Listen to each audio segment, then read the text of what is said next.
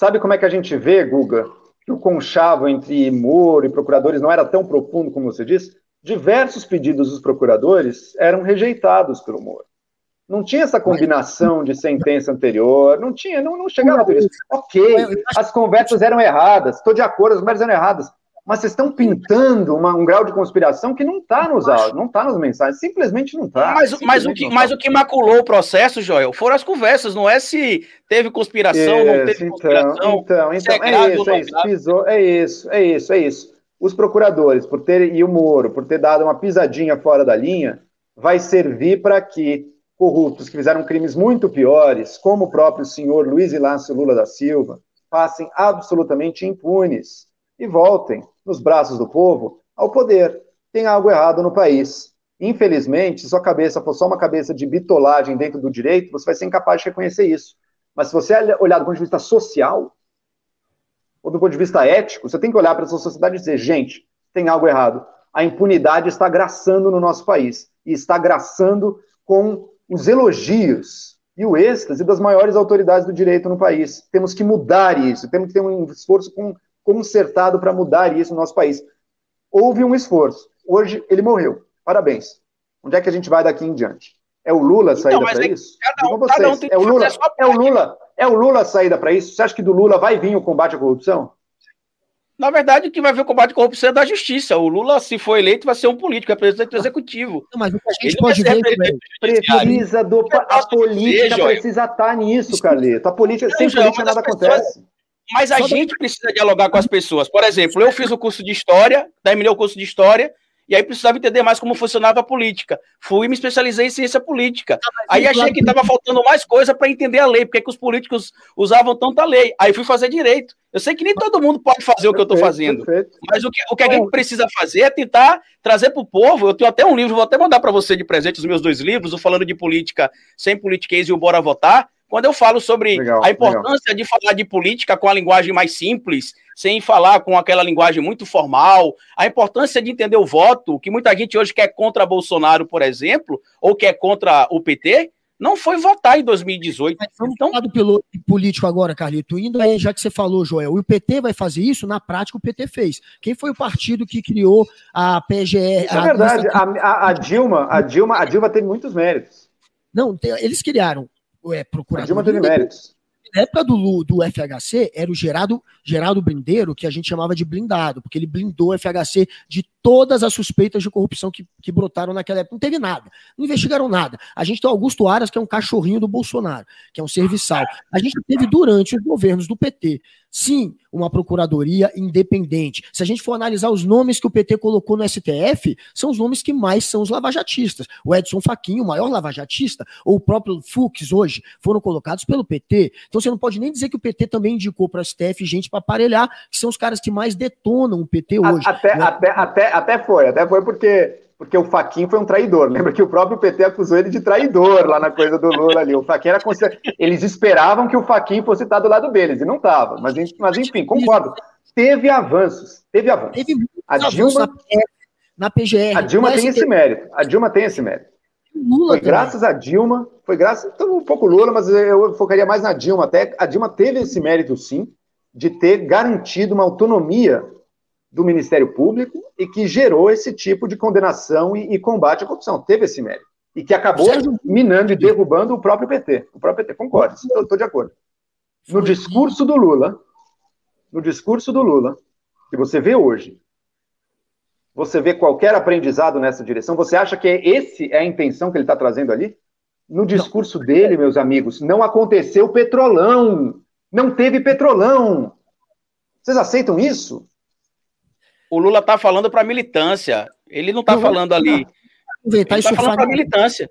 Agora, só o que eu acho é o seguinte: o Lula realmente ele vai surfar nessa onda e vai querer passar essa imagem de que foi absolvido de tudo, sendo que a gente sabe que tem provas que podem ser reaproveitadas e que esse processo pode voltar mais ou menos da estaca que já está ou voltar para a estaca zero, não, sabe, não sabemos ainda. Agora, o Lula ele tem a favor dele de, ao contrário de outros que foram presos e que cederam, que delataram, que assumiram, o Lula ficou quase dois anos preso. Imagina você ficar 600, quase 600 dias trancado. Ele ficou quase 600 dias dias preso, sempre sustentando a tese de que não era dono do triplex e do sítio de Atibaia.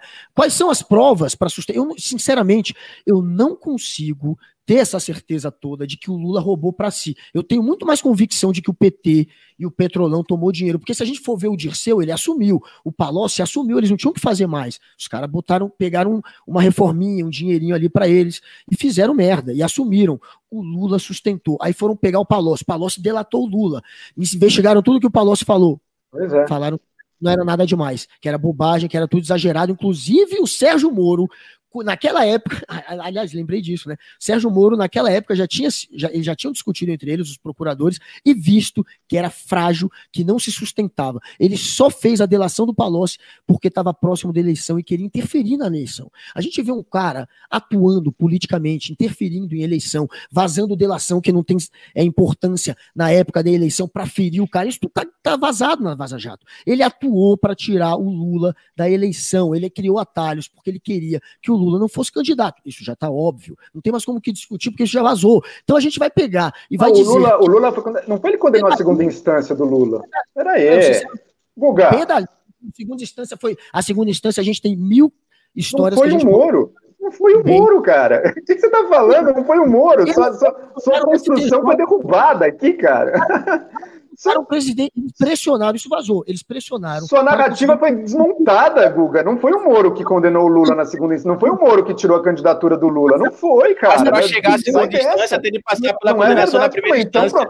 Mas Acho que é isso que foi, o né? Mas quer falar aí. É assim, então não foi, né, pô? A imprensa, inteira, a imprensa inteira vendendo e fazendo essa pressão. E eles pegam, segundo as mensagens, e pressionam para mudar ministro do STJ, porque poderia cair na mão de um lá que eles não confiavam. Vê o nível da parada. Os caras usam a imprensa para pressionar a justiça e fazem pressão, difamando gente, se for o caso. Isso aconteceu, linchando a pessoa, usando o grupinho de rede social para linchar. O Guga a... chega a ficar emocionado falando, chega a ficar.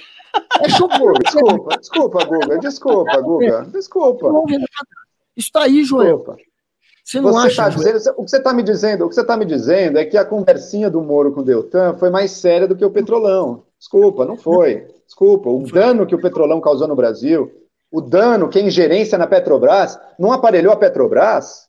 Você tem coragem de sustentar isso? É óbvio que aparelhou a Petrobras. Então, mas a lei não julga isso, Joel. É isso que você... político. E de é jogo tá político, tá aparelhou totalmente. Eu não tô que. Pera aí, cara. Pera aí, pera aí, pera aí. Eu tô não, não é o, que é mais grave ou menos grave. Se pode... tiver qualquer ato Mas, errado. Peraí, peraí, peraí, peraí. Eu tô não, falando não, de política. Não, não é qualquer ato errado, não, Calito, porque esse ato errado passou impune. Eu não tô falando não, de política. Não, o que é mais grave ou menos grave, eu tô falando. Ah, não é para esse julgado assim. de política. Eu tô falando de política. Ó, Guga e Carlito.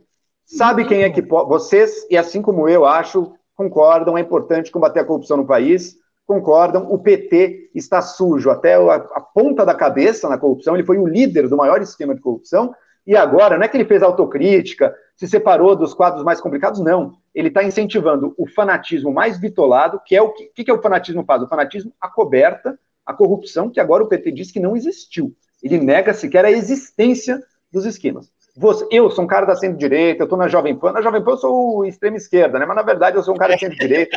Não tenho, não, tenho, não tenho proximidade com o pessoal da esquerda. A esquerda, na verdade, me detesta, me xinga toda hora. A gente pode moderar eu, um pouquinho esse discurso seu. Você pode vir para lado de cá se quiser, viu? O que a gente só precisa moderar um fazer, pouquinho aí esse discurso. O que eu posso fazer nesse debate público do lado da esquerda é muito pouco, é muito limitada a minha, minha comunicação. Vocês dois são caras e nomes de esquerda e que têm voz cabe a vocês. A responsabilidade está nas mãos de vocês de não permitir que a esquerda brasileira caia nas mãos e seja massa de manobra de interesses tão poderosos e tão corruptos. Esperamos, o Brasil espera de vocês e de outros como vocês essa responsabilidade. Tá? Agora, é uma escolha de vocês. Uma escolha de vocês. Me senti agora o Homem-Aranha, né? Grandes poderes trazem grandes responsabilidades. Mas é isso mesmo, é isso mesmo, é isso mesmo. Galera, estamos em uma hora e sete. Vamos fazer umas perguntas. Minha gente, minha gente vamos, vamos indo para o fim aqui. Eu tenho filho para cuidar. Lógico. Vamos nessa, Carlito. Faz aí o. Ó, oh, galera, Hoje foi quente, hoje foi da hora. Eu gostei muito do Joel aqui, porque é, como ele tem um ponto de vista muito diferente do Carlito e a, em alguns pontos diferentes do meu, então rolou um embate aqui de ideias muito maneiro. Se você só chegou agora, veja desde o início que vale a pena. E Carlito, fazer as considerações. Querido Joel, obrigado, irmão. Obrigado pelo tempo, obrigado pelas palavras, obrigado pela atenção. Acompanhem o Joel, sigam, eles na, na, sigam ele nas redes sociais. É, mesmo que você seja mais esquerdista, tem gente aqui de todos os lados, que eu sei, a maioria, claro, é mais progressista, e tem muita gente progressista que gosta sim do Joel, apesar dele estar tá aqui fazendo esse papinho de que ele é perseguido pela esquerda, eu tenho um monte de amigo que gosta do Joel. É, é um cara que é visto como alguém que é, tem. A esquerda tem, consciente. É um cara maneiro de ouvir, velho. Eu gosto, eu gosto mesmo. Então, obrigado aí pela participação, Joel. Tamo junto, irmão. Vai lá, então, Carlinhos. Tirando a parte da Lava Jato, eu gosto muito do discurso do Joel também. Mas enfim, em 2019, Joel, inclusive quando você acabou saindo lá da Jovem Pan a primeira vez, eu fiz um vídeo defendendo você, não sei se você chegou a ver na época, dizendo que você estava ali, apesar de ser de direita, era um cara que eu respeitava, que você tinha um discurso mais moderado ali dentro, estava se tornando um, um, um, um, um de malucos. Eu tive na Jovem Pan no passado para debater lá com meu amigo Guga Noblar, junto com o MBL também. Mas, enfim, queria agradecer a você, nosso espaço aqui, o bate-papo saudável, as divergências que fazem parte da própria política e da democracia também. E acho que, de certo modo, a gente deu para você também um respiro, porque aguentar o Adriles todo dia de manhã não é mole, né, meu amigo? Olha, o, o que o, eu sou alguém que adora discussão. Para mim, o, o Adriles ele tem um senso de humor ali, um bom humor que realmente se outras pessoas no lugar dele talvez azedassem, mas ali o negócio fica divertido, assim, até. Mas, ó, deixa eu falar. Da minha parte, foi uma honra para mim receber esse convite. Guga, Calito, gostei muito da conversa. Foi um prazer também ter esse debate. Acho, acho que o debate respeitoso, o debate com confiança mútua, em que as pessoas se respeitam umas às outras, é essencial para esse país ir para frente. Né? Eu estou vendo aqui nos comentários o pessoal me xingando, ele é culpado por Bolsonaro, não sei o quê, ele está tirando o corpo dele da reta. Gente, eu tenho capacidade de conversar com uma parte da direita. Eu não tenho muita, muita ponte com a esquerda. Vocês têm com a esquerda e têm menos com a direita. Então, cada um de nós tem essa responsabilidade de ter essa conversa e de, e de, ter, e de, e de chamar, chamar essa responsabilidade de, de, de colocar as pessoas com alguma consciência, de não permitir ou evitar nas medidas das nossas possibilidades que as pessoas migrem para um fanatismo bitolado, imbecil, que está afundando esse país. E esse país está afundando. 2018 foi isso, 2022 está prometendo ser ainda pior. Não podemos deixar que isso aconteça. E por fim, aqui, pessoal, quem ouviu aqui, gostou do que eu falei, meu nome é Joel Pinheiro, me sigam nas redes sociais aí, Joel Pinheiro85, lá no Instagram e no Twitter, e no meu canalzinho de YouTube também, Joel Pinheiro, só botar meu nome ali. Tem um primeiro, maior, que é um pecuarista, não sou eu, você desce um pouquinho ali no YouTube, vai ter o segundo Joel Pinheiro ali, sou eu, você segue. Aquele ali cuida de gado. Eu malho gado a torto e a direito, mas conto com todos vocês aí para a gente ir levando essas discussões sempre mais longe. Então é isso aí, gente. Muito obrigado. Se inscrevam no canal de Joel, sigam ele nas redes sociais, me acompanhe também nas redes sociais, acompanhe meu amigo Guga Noblar, se inscreva aqui no Sem Politiquês Podcast. E se quiser só ouvir esse papo aqui, daqui a pouco ele está lá disponível no Spotify. Meu amigo Léo, pode encerrar e fechar as cortinas.